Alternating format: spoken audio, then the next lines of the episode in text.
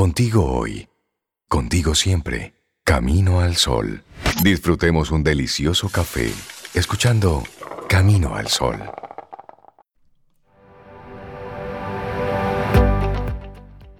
Aférrate a tus sueños, aférrate a ellos, porque si los sueños mueren, la vida es como un pájaro con las alas rotas.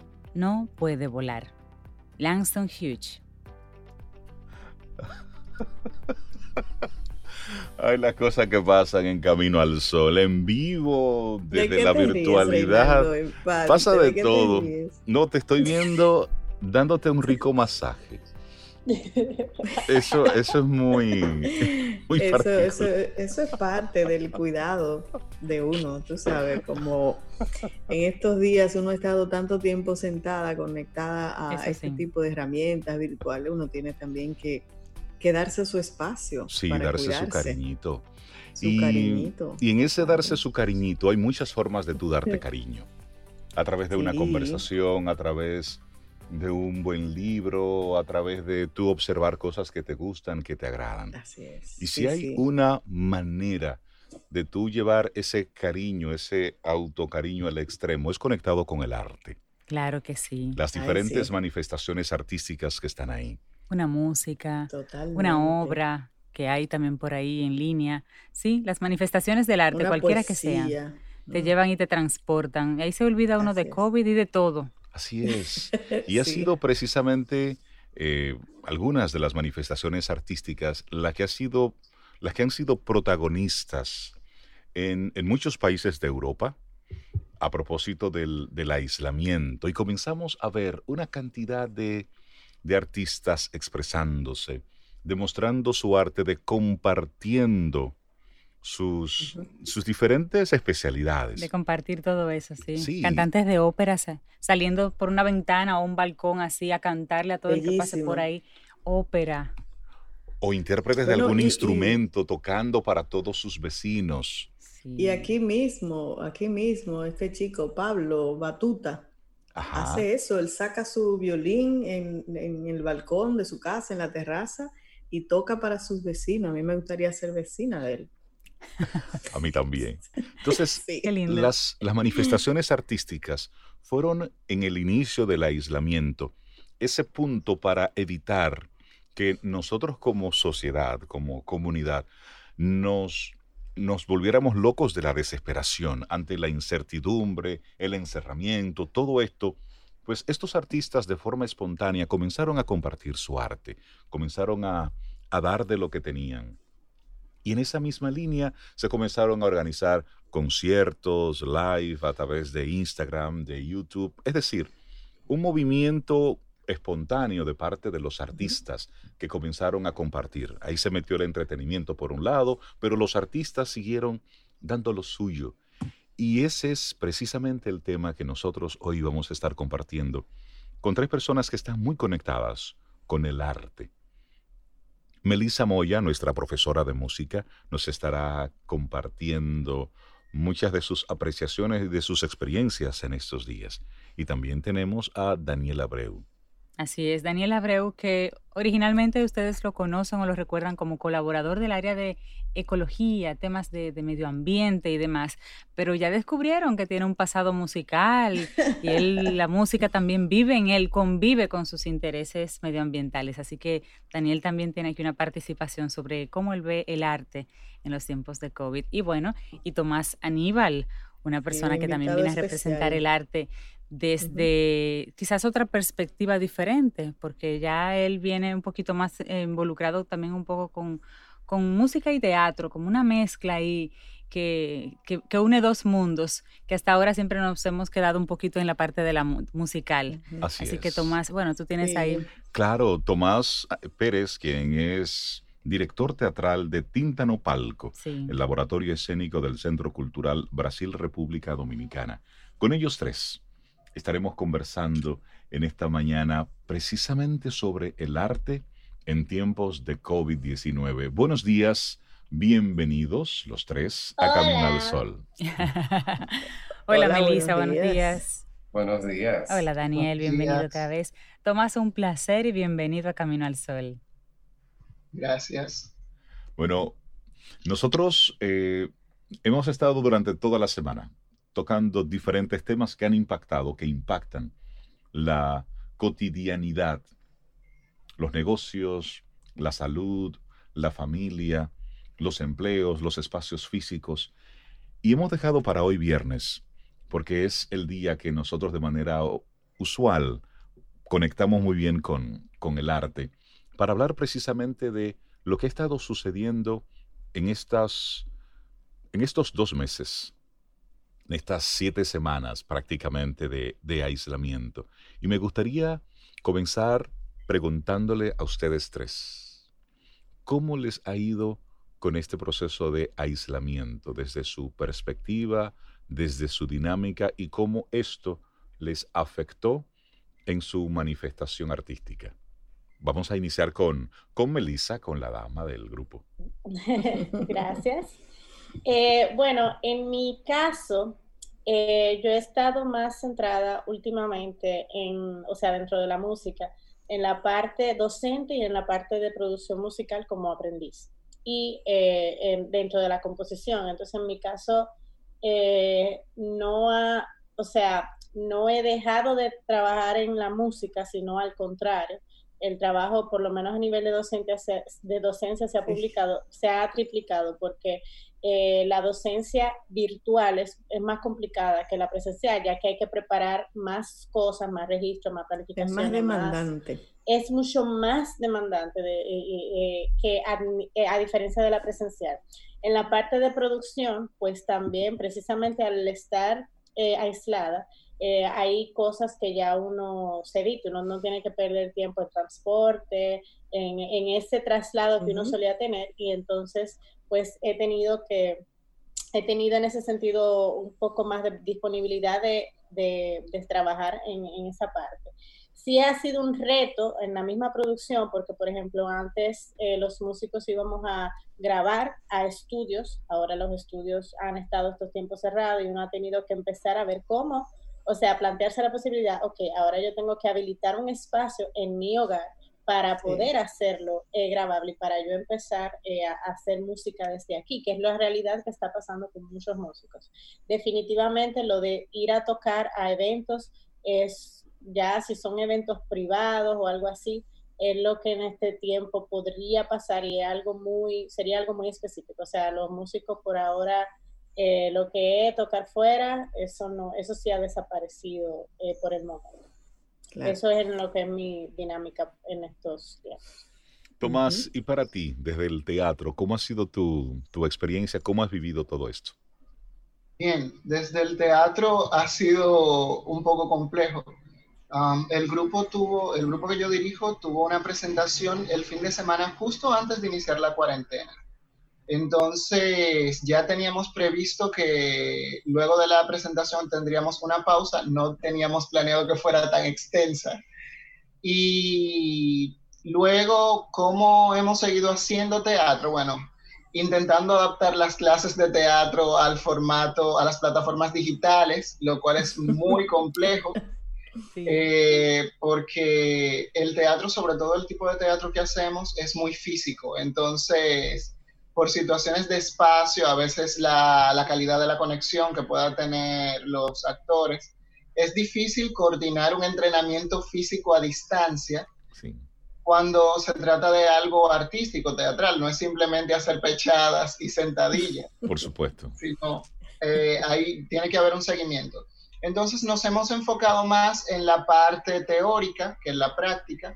Hemos reforzado mucho los eh, estudios de historia del teatro y de técnicas ancestrales de teatro, o sea, mucho teatro oriental, etc.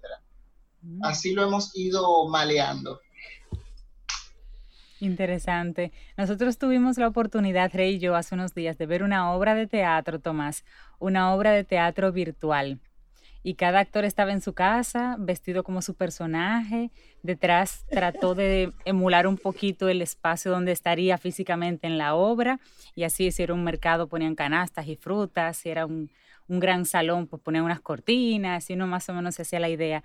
Y nosotros estuvimos una hora y media, más o menos, viendo la obra completa. Y esa ese nivel de atención, porque eran como 20 actores, algo así, y todos conectados y en atención, sí, muchos, de cuándo entraba su línea, cuándo salía y cuándo entraba el otro, y no se sentía ese delay. Eh, había buena conexión, tenían buena conexión, pero no se sentía ese delay de entradas y salidas, porque ellos estaban ahí tan atentos a como que estaban en vivo. Y fue una experiencia muy interesante, la traigo para que tú la, la tengas. Pero mira, Cintia, muy bien, porque eh, Tomás lo está viendo desde el punto de vista del actor. Y ustedes ahora como espectadores. Como espectadores. Sí, sí, como espectadores. Mira, y fue, interesante. muy interesante. Obviamente no es lo mismo que estar en físico, pero es diferente. Y ustedes se mantuvieron ahí atentos hora y media. Sí, y lo, lo interesante de toda esa dinámica era que no eran actores profesionales per se, eran estudiantes que se estaban graduando de todo un oh. proceso de instrucción en interpretación. Y el examen, ya así como, esa era también la graduación, entonces era como su presentación de cierre. Por lo tanto, había una serie de elementos que ya un actor profesional con más conocimiento hasta de escenografía podía quedar mejor, pero lo que se hizo fue interesante porque fue no quedarnos de brazos cruzados ante lo que estamos viviendo, sino buscar una alternativa. Y en esa misma línea, Daniel, tú, ¿cómo has vivido todo este proceso de aislamiento desde el punto de vista del arte, de la música, de la interpretación? En mi caso, eh, y siento que es similar a, muchos artistas, eh, este proceso de recogimiento ha sido muy rico. Es decir, aunque ha traído muchos desafíos, a nivel creativo eh, es, es una un gran regalo. En mi caso, a mí me gusta escribir y eh, no había sacado el espacio durante mucho tiempo. Ahora no tenía ninguna excusa sobre para decir no tengo tiempo, no tengo... Y ha sido un, un anidamiento de hecho, eh, yo escribí, he escrito poesía y junto con mi compañera nosotros tenemos un proyecto de, bueno, de bastante tiempo de terminar un cuento infantil junto con Ayala. Okay. Y nosotros finalmente terminamos de escribir ese cuento y ya eh, estamos trabajando desde hace unas semanas con un ilustrador y hemos estado trabajando de manera virtual. Un gran amigo, un gran pintor dominicano, Limber Vilorio, eh, que nos está ilustrando em, el, el, cuento y, y, este ha sido un proceso eminentemente virtual, o sea, él nos va mandando los dibujos, lo vamos chequeando, le, devolvemos, mira, eh, eh, vamos a ver cómo hacemos esto por aquí y por acá. Em, y en nuestro caso ha sido también una experiencia de colaboración artística que en tiempos normales hubiera sido muy distinta. Sí. sin embargo, eh, ha sido un proceso muy enriquecedor y yo sé por experiencia también de otros artistas que este ha sido, yo siento que a partir de ahora vamos a empezar a ver los resultados artísticos de este encerramiento por el COVID-19, porque casi todos los artistas han estado produciendo y pocos han mostrado lo que han hecho. O sea, hay muchas cosas que han estado, que se han estado cocinando y que ahora es que nos las vamos a comer. Creo que sí. Y, una de esas eh, son las colaboraciones que hemos estado viendo. Sí, las colaboraciones han sido en muchos casos en vivo y han sido parte de su, de su aporte como artistas al entretenimiento, a la estabilidad emocional de la gente que los escucha en esos momentos. Pero, ¿hay alguna forma de ellos eh, bueno, se ha descubierto con esta, con esta nueva modalidad virtual que ellos pueden llegar a muchos países, que pueden llegar a lugares a donde normalmente no los conocían de repente porque quedan colgados o se corre la voz y es más fácil conectarse. Pero no es rentable o es rentable, ahí lanzo la pregunta para ustedes, esa, esa modalidad para un artista más noble, que diga, bueno, yo tengo buena música, no tengo un, equipo de trabajo que me acompañe, pero la virtualidad en este caso puede ser mi aliado para yo tener eventos virtuales en vivo por paga y hacer, un, hacer los primeros pasos de una carrera musical. Estos días pudieran sentar las bases para que algunos eh, talentos pudieran encontrar una nueva forma de comenzar. Eh, bueno, realmente Es algo un poco, vamos a decir, ambivalente. Eh, uno de los, de los, ahí, dependiendo del músico, eh, en mayor parte lo que son los eventos en vivo es una fuente de ingresos eh, que hasta ahora había sido insustituible. Ahora que están haciéndose streaming, hay más posibilidad, sí, de hacer conciertos en vivo a menor costo, pero también hay más competencia. Hay más personas haciendo esos eventos y, hay precisamente como hay más mayor encerramiento, hay más músicos también produciendo sus temas y pues hay más música en el mercado, pero eh, no es que ha aumentado la cantidad de consumidores. Entonces, en ese sentido, lo de ser rentable, yo diría que habría, habría que ver qué pasa, porque hay muchos eh, que dependían de salir a tocar. Hay muchos, por ejemplo, músicos que se concentran más en lo, en lo que es la interpretación, más que en componer o que tocaban en bandas, por ejemplo. Ahora esos que tocaban en banda están, eh, van a hacer más proyectos solistas. Cada quien va, va, va a estar buscando la forma de producir su música de manera independiente, eh, sin depender de colegas y eso precisamente porque sea por la dificultad que estamos teniendo de poder eh, unirnos. Eh, entonces, físicamente, quiero decir, eh, sí hay mayores, o sea, por ejemplo, Spotify está teniendo ahora mismo, en vista de la situación, está aceptando donaciones y ayudas para organismos internacionales de música, precisamente para apoyar a los músicos porque es un momento de incertidumbre. Yo en ese sentido entiendo, claro, que a nivel de streaming, mientras más visualizaciones, mayor eh, posibilidades de rentabilidad para un músico. Eso claro, eso claro está, y ahora viene cierto que también el público está más en casa y por tanto, en su mayoría tienen más tiempo de sí consumir el, el, el arte. O sea que en ese sentido eh, hay muchos que les será rentable, hay otros que será adaptarse a este nuevo sistema porque estaban tocando en vivo, por ejemplo, artistas que, conozco muchos artistas que tocaban todos los días, tenían un evento.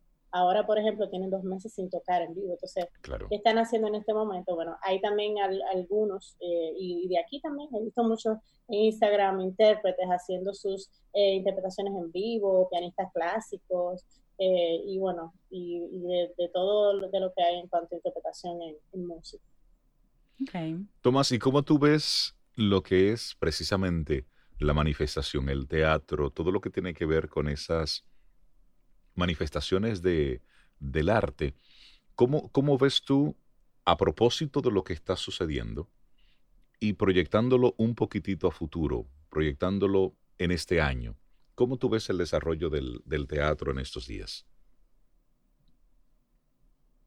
Bien, con el teatro se complejiza eh, la situación porque ya vimos en las medidas del gobierno que lo último a abrir serán ese tipo de espacios, teatros, cines, etc. Muchos creadores locales han empezado a subir trabajos a las plataformas virtuales.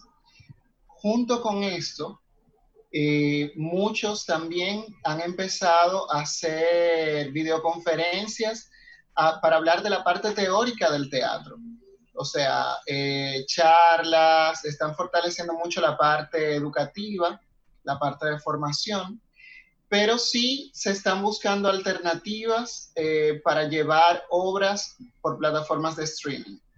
De hecho, eh, este, este fin de semana que pasó, tuvimos tres obras que acontecieron de diferentes grupos que estaban presentando. Dos de ellas eran obras actuadas una era grabada, otra en vivo y la tercera era una lectura dramatizada de un montaje que no pudieron presentar porque el estreno era justo cuando inició la pandemia.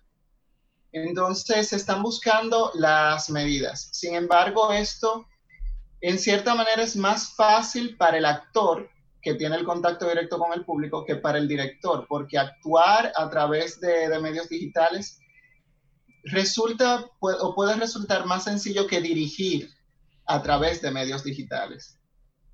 Sí, es un reto. Es, un reto. Y Daniel, ¿cómo, cómo lo ves tú? Em, yo quiero introducir otro género de arte, eh, que es uno que me, me, llega muy cercano, que es el cine. Em, y el cine ha ha experimentado eh, a nivel global y, también lo sentimos aquí en República Dominicana, un proceso muy, muy curioso. Primero, eh, muchísimas películas que estaban pautadas para estreno, todas, evidentemente, casi todas, han sido pospuestas. Porque todavía, la aunque el cine ya es curiosamente de, de, los medios artísticos que ya tienen mayor facilidad de adaptarse a eh, el formato digital, eh, ya a nivel de, consumo del arte. Eh, las grandes producciones de Hollywood han decidido no lanzar todavía las películas eh, a nivel digital, porque digamos que el negocio todavía depende mucho de la taquilla en el, en el teatro. Entonces, yo sigo mucho el cine independiente y, por ejemplo, en Estados Unidos, lo que se ha dado es que eso, esos eh, teatros de cine independiente que, que, tienen ya de por sí muy pocos espectadores, eh, lo que se ha hecho es una campaña de recaudación de fondos de aquellas personas que suelen ser las que van a, a ver esas películas, para que esos cines no cerraran, porque muchos no iban a aguantar dos meses. Cuando terminara todo esto, o en Estados Unidos no se sabe, eh, sencillamente muchos cines iban a cerrar del todo. Y en Estados Unidos se logró recaudar la cantidad suficiente para mantener la mayoría de sus cines abiertos, sin estar, digamos, eh, para mí es un ejemplo de solidaridad de los fans, de cómo sin estar viéndola, eh, disfrutando del, digamos, del arte que tanto aman, han decidido apoyarlo para que no muera, eh, sobre todo esos teatros antiguos de cine independiente que están a punto de desaparecer y lo están manteniendo vivos por amor al arte. O sea, para mí literalmente por amor al arte, mucha gente ha estado apoyando eh, lo, que le gusta para que no, perder esa parte de su vida y que, que esto no, no sea el, el, digamos que cuando regresemos a, a, la completa normalidad, no nos encontremos con muchas cosas que amamos que ya no estén. Exacto. Y que tengan que de nuevo iniciar en ese proceso de, de reestructuración. yo quiero aprovechar que ah, creo que los tres han tocado el tema educación en el arte. Y estos tiempos de, de, confinamiento donde no hemos podido salir nada más que hacer diligencias muy puntuales y de necesidades básicas, ¿cómo, cómo, ¿qué aconsejarían ustedes a una persona que tenga inquietudes sobre alguna, algún género en el arte que quiera desarrollarlo, ¿qué posibilidades tiene de eh, comenzar a aprenderlo, de practicarlo en este momento? Si ustedes sugieren algunas plataformas educativas que la gente pueda acceder a ella. Eh, sí, precisamente para la docencia, eh, tanto bueno, en las artes y en todos los ámbitos, esto es una etapa eh, bastante prolífera. Eh, realmente yo, yo dentro de la música yo lo veo como un nuevo clasicismo. En el clasicismo fue la era donde eh, se empezó a dar acceso, o sea, aquellos aficionados de la música comenzaron a tener las posibilidades de, de mandar instrumentos, de se, también se produjeron más partituras para que ellos pudieran estudiarlas en aquella época. Y asimismo hago la, la referencia a lo que es ahora que ahora hay más personas eh, cautivas en su casa, más personas eh, que están, tienen, tienen más tiempo. Y en este es el momento donde el que dijo, ah, yo siempre he querido aprender tal violín y nunca lo he hecho, pues este es el momento en que puede. Entonces, es justamente como estamos viviendo este, con este confinamiento, eh, hay más docentes presentando en, en diferentes plataformas cursos, talleres, lives, sobre eh, un tema particular y en la, la, música en ese sentido no se queda atrás. Eh, realmente ahora mismo hay una oportunidad de aumentar el aprendizaje de manera radical y los estudiantes, de hecho, eh, en, mi, en, mi, experiencia, los estudiantes que yo les estoy dando clases están incluso estudiando más el instrumento. Yo entiendo que para el talento es incluso una oportunidad de desarrollarse más en la, porque la música es una disciplina eh, eh, ya hablando específicamente de la música, es una disciplina y mientras más tiempo tú practicas, tú te vuelves mejor en eso y más competitivo en el mercado. Entonces, aquellos que tienen esa inquietud que, tú mencionas de aprender, eh, qué plataforma, Bueno, lo primero es que básicamente, nada, más con, con, googlear, o sea, de clase de, ok, me interesa tal instrumento, eh, pues van a aparecer muchísimas, o sea, todo lo que se está dando eh, respecto a eso.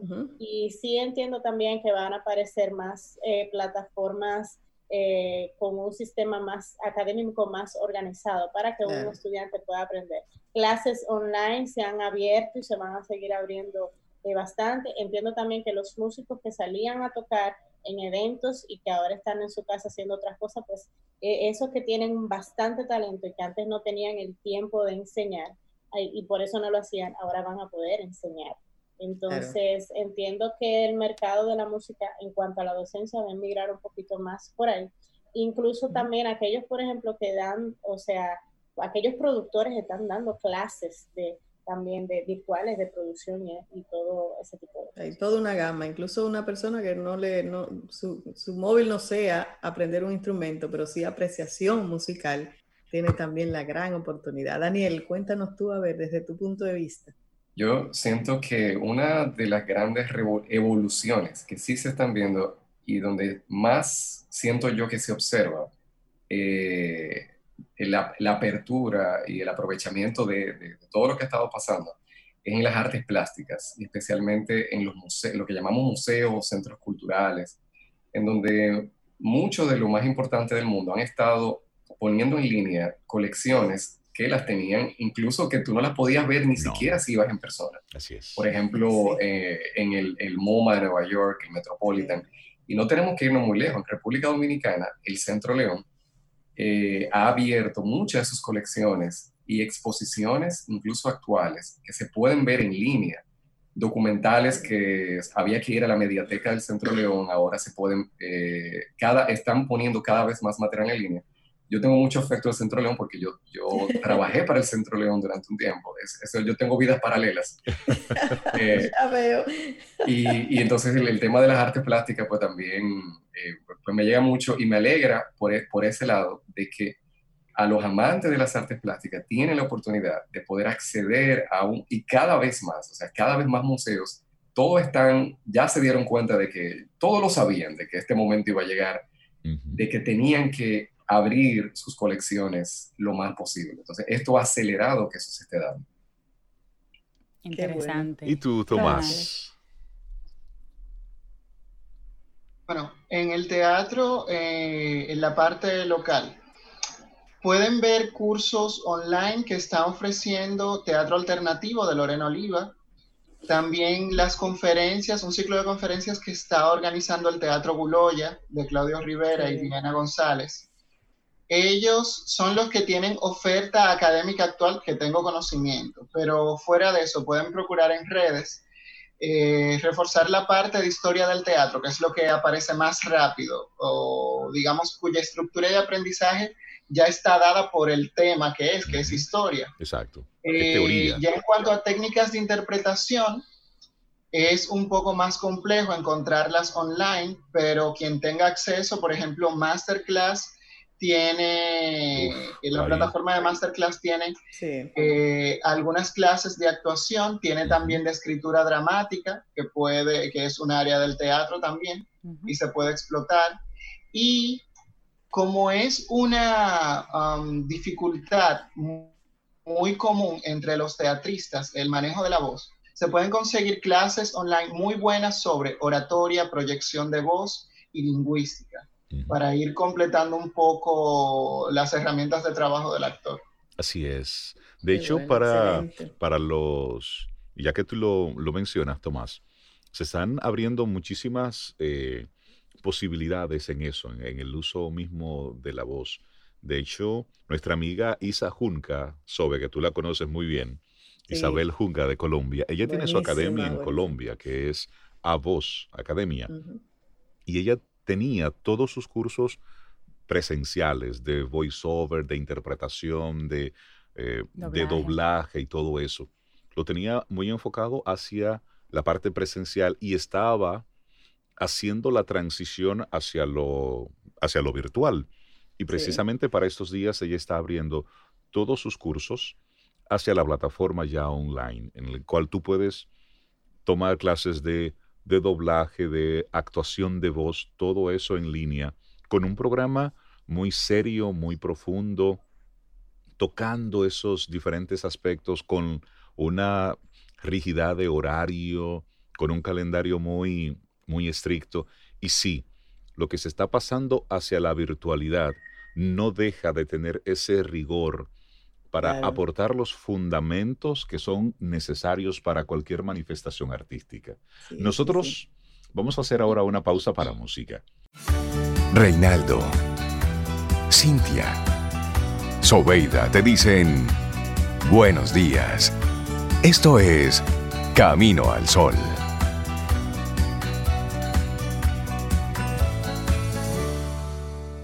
Aquí en Camino al Sol. Y bueno, estamos con una, una conversación sobre el arte en los tiempos de COVID. Nuestra conversación es con Melissa Moya, Tomás Pérez, Daniel Abreu y Cintia Sobe y yo, que siempre estamos opinando de, lo que no sabemos, opinando. atrevidos. Mira, a propósito, dos cosas, Rey, y para Melissa, Tomás y Daniel.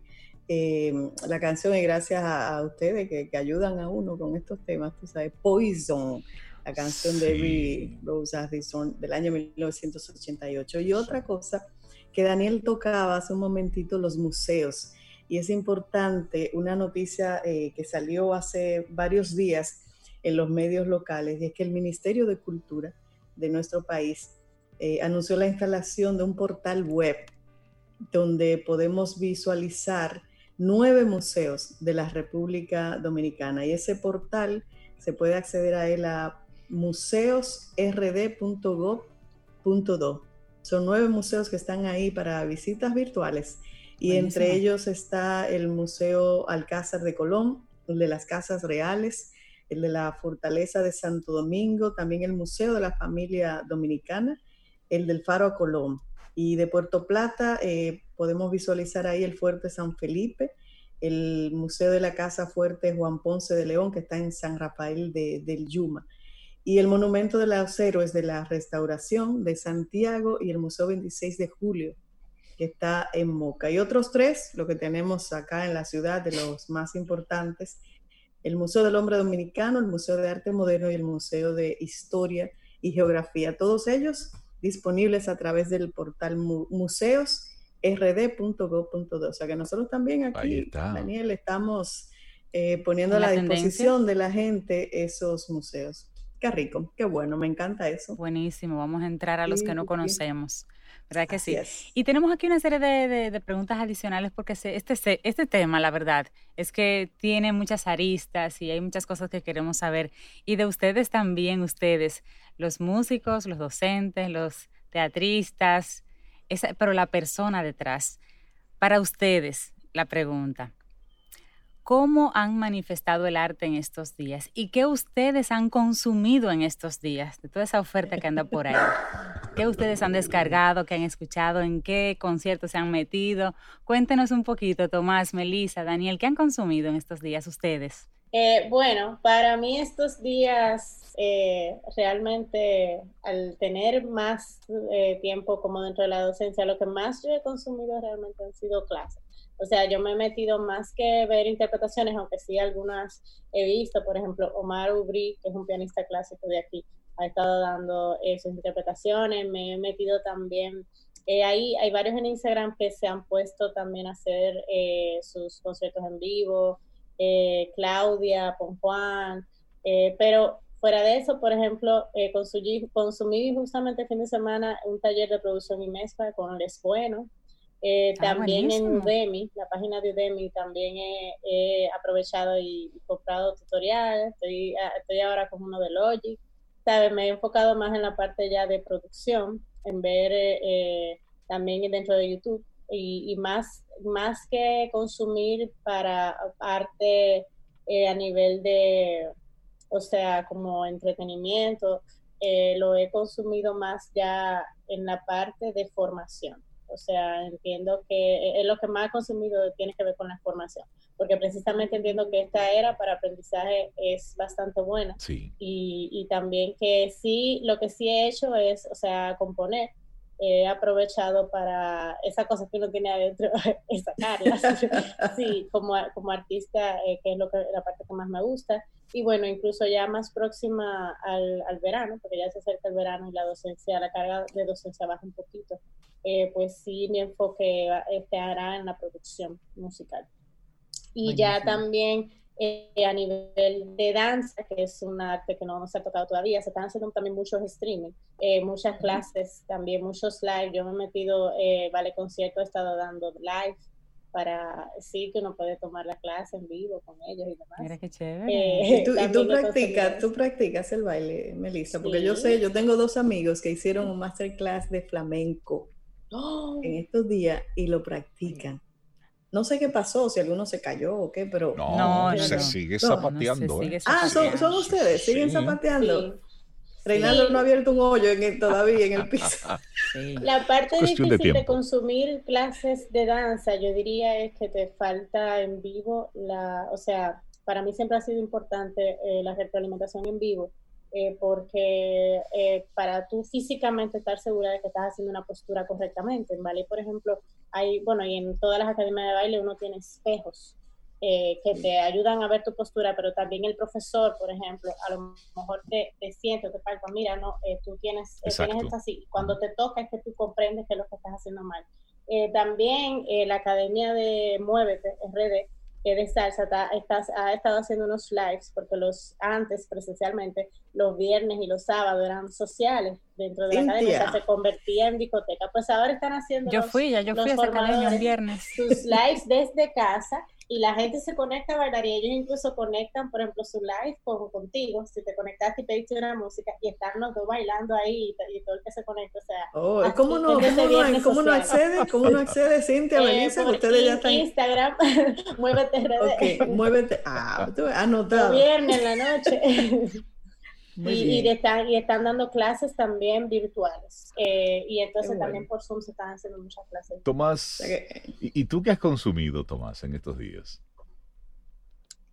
Yo tuve la dicha de encontrarme con dos cosas en esta cuarentena. La primera, un programa de radioteatro argentino llamado El Tiempo y el Teatro, entonces, no tanto, no, es tanto producción artística, pero sí es sobre un tema que me apasiona. Y luego, a través de ellos, escuché que hicieron referencia de algo y conseguí en, en ¿cómo se llama? Spotify. En Spotify, un podcast que tiene solo lecturas dramatizadas de obras de teatro. Ahí tenemos obras de teatro clásico, entonces uno haciendo las labores domésticas, yo escucho cualquier obra clásica. Buenísimo. Pero mira, Rey, Cintia, una sugerencia a nuestros panelistas hoy. Si pudieran compartir esos sitios web que ustedes han estado visitando, por ejemplo, a mí me encantaría los dos que menciona eh, Tomás, para nosotros a su vez compartirlo con nuestros caminos oyentes, que se animen y tengan esas esas opciones ya curadas por ustedes. sí. Daniel, Sobre todo. Dime, ¿qué tú has estado viendo? Daniel es muy diverso, además de Devan. Sí, eh, bueno, que, que, Devan me acompaña en muchas de mis exploraciones. Eh, pues mira, aquí pues me, he conectado mucho con, con, las enseñanzas de Melissa. Eh, yo hice hace varios meses un curso virtual de apreciación de música clásica con la Universidad de Yale en una plataforma y que fue gratuito. Esto es impresionante porque es una plataforma que se llama Coursera, que tiene una cantidad inmensa de, cursos de las universidades más prestigiosas del mundo. Hago, esto porque mucha gente que, conozco no sabe de, esto y es una plataforma maravillosa. Por ejemplo, eh, la Universidad de Berkeley tiene varios cursos, que es una de las más conocidas del mundo a nivel de, de, música, producción musical. Eh, el MoMA está dando cursos gratuitos. Si uno quiere tener certificado, pagas algo. Y yo hice con la Universidad de Yale. Tú sabes lo que esto es un curso gratis. yo, estudié en Yale. Yo estudié en Yale gratis. Sí, sí, sí. Mira, y esas plataformas tienen muchos cursos gratis siempre, pero los que son de paga también en estos días lo han facilitado para que sean de manera gratuita. Sí, sí, es maravilloso, pero yo no lo había puesto en práctica. Y ahora eh, se me cogió con escuchar la música clásica clásica. Yo estaba eh, escuchando a Mozart, a Bach, me tiré las nueve sinfonías de Beethoven, Eh, entonces para mí ha sido un, digamos, un, momento que quería hace mucho tiempo de poder, eh, no, no, sé por qué relacioné este momento para conectar con, con, ese, con ese intimismo que me, que me ha despertado mucho la, la, apreciación de la música clásica. Y para mí, la gran, eh, el gran descubrimiento de mi vida en estos dos meses ha sido el Mesías de Handel. Yo, o sea, yo estoy en éxtasis, escuchándolo entero porque es, una obra de dos horas y media, que, que, yo no, no, no me sentía como para disfrutarla tranquilo antes y ahora que encontré el espacio, para mí ha sido eh, una maravilla completa. Y quiero eh, completar eh, también una reflexión que me ha llegado mucho en este tiempo de la conexión de la ecología con el arte y, y, y, y en, este, y en este tipo de experiencias. Y he conectado mucho con una sabiduría de un pueblo indígena mexicano que se llama los toltecas, que conocemos mucho por unos libros muy populares que se han, eh, que se han hecho de eh, la familia Ruiz, de los cuatro acuerdos, que, que, muchos conocemos. Bueno, es una sabiduría muy bonita. Los toltecas dicen que todos somos artistas porque la vida es una obra de arte. Wow, que cada acción que tú haces, o sea, vivir tu vida como una obra de arte, pensando que tú eres, o dándote cuenta que somos creadores y que creamos nuestra vida y que por eso todos somos artistas. Entonces ahí la reflexión de qué hemos estado creando, qué tipo de artistas hemos sido en este momento, porque siempre somos artistas. Qué bello eso. qué bello. para agregar como otra plataforma, eh, bueno, iTunes, que tiene sus plataformas de podcast y demás, ellos lanzaron hace muchos años una variante que es iTunes U de University. y también ellos tienen ahí una serie de cursos curados de las diferentes universidades de mayor, eh, de mayor prestigio en el mundo. Y tienen la misma posibilidad de tú participar de los cursos. Si quieres tener el certificado, pues puedes pagar algo adicional pero sobre todo es ese contenido tan curado por profesores de gran prestigio y hay algunos que tú te sientes como que estás ahí. Yo hice un, un curso igual que Daniel con la Universidad de Yale y este era un curso de filosofía sobre la muerte, vista desde el punto de vista filosófico, pero era una ricura con su cuaderno de trabajo, con una rigurosidad de los tiempos, te iban abriendo los, los videos en unos tiempos específicos, no estaba todo disponible, sino que iba llevando una rigurosidad de lecturas. Una secuencia es decir, la formación en ese sentido, en el arte, la filosofía, está teniendo una riqueza muy importante. Y esa conexión de aprendizaje, y ya como una pregunta para cerrar este interesante conversatorio, que si nos dejan, nos quedamos el día completo. Para los tres, ¿qué importancia, qué beneficio, qué nos aporta el arte en nuestras vidas? Tomando en cuenta este momento de incertidumbre que estamos también viviendo, de cambios, de transformación, ¿qué nos puede aportar el arte? Bueno, eh, de por sí el arte siempre nos ha transmitido cosas y, el ser humano hace arte. O sea, yo diría que uno cuando no tiene un oficio determinado, o es un, un trabajo de que ah, yo te tengo que entregar esto, que tú estás disponible, lo que uno, lo que uno le surge es hacer arte o consumir arte, relacionarse con el arte, porque el arte es una, una manifestación de, del ser humano, una expresión del ser humano. Entonces, eh, beneficioso yo entiendo que sí, porque el arte te pone a pensar, el arte te pone a sentir y, al final nosotros somos experiencias, emociones, somos pensamientos. Entonces, eh, yo diría que eh, este, dentro de este tiempo, aunque sí eh, nosotros pues tenemos muchos, muchos obstáculos, porque no, es una forma que nosotros nos estamos adaptando, que nos exige un distanciamiento social y el arte eh, por ejemplo, el teatro, que depende mucho de, de, esa socialización y ese contacto físico. Eh, bien es cierto que nosotros podemos, tenemos también una oportunidad eh, de desarrollar a un nivel mayor la creatividad. Entiendo que es un momento de nosotros explorar otras oportunidades de hacer arte y que antes no la habíamos explorado o, no hubiésemos visto si no, si no tuviéramos ahora en esta etapa. Yo entiendo que es bastante beneficioso el ser humano. Fíjate que dentro de todo este tiempo, ¿qué es lo que más se ha demandado? ¿Qué es lo que más la gente ha estado haciendo? Viendo mucha televisión, viendo muchas redes, viendo mucho curso online. O sea, buscando, la gente está buscando arte, la gente está consumiendo arte. Si bien antes de manera presencial la gente de por sí consumía música, volvía películas, ahora que tiene más tiempo de hacerlo, pues uno va a buscar, eh, a entrar en contacto con esas cosas que uno no conocía antes porque no el ritmo de vida no te lo te, obstaculizaba eso. Sí, cierto, cierto. Tomás, ¿cuál es tu parecer en ese sentido? Bien, el arte, muchos dicen que es un reflejo de la realidad. Yo creo que es una herramienta para transformarla. En este sentido, y, bien, y desde la perspectiva actual de, de la situación que estamos viviendo, yo creo que el arte es la herramienta para recordarnos que existen otras realidades y que la realidad que estamos viviendo no es definitiva es un, espacio, el arte en sí, es un espacio de confrontación con nosotros mismos, del ser humano consigo mismo. Y creo que es un, un espacio necesario, es una herramienta necesaria para la evolución del ser humano. Entonces. Buenísimo, buenísimo. Gracias por tu respuesta, Tomás. Sí. Gracias, Tomás. Yo siento que eh, ahora es un muy buen momento para rescatar el valor terapéutico del arte, entendiendo de que aunque muchos de nosotros no nos sentimos artistas profesionales, eh, para beneficiarnos de realizar arte, simplemente necesitamos abrirnos y, expresar. Eh, en la mayoría de comunidades indígenas, todo el mundo canta aunque desentone, porque a mí me importa.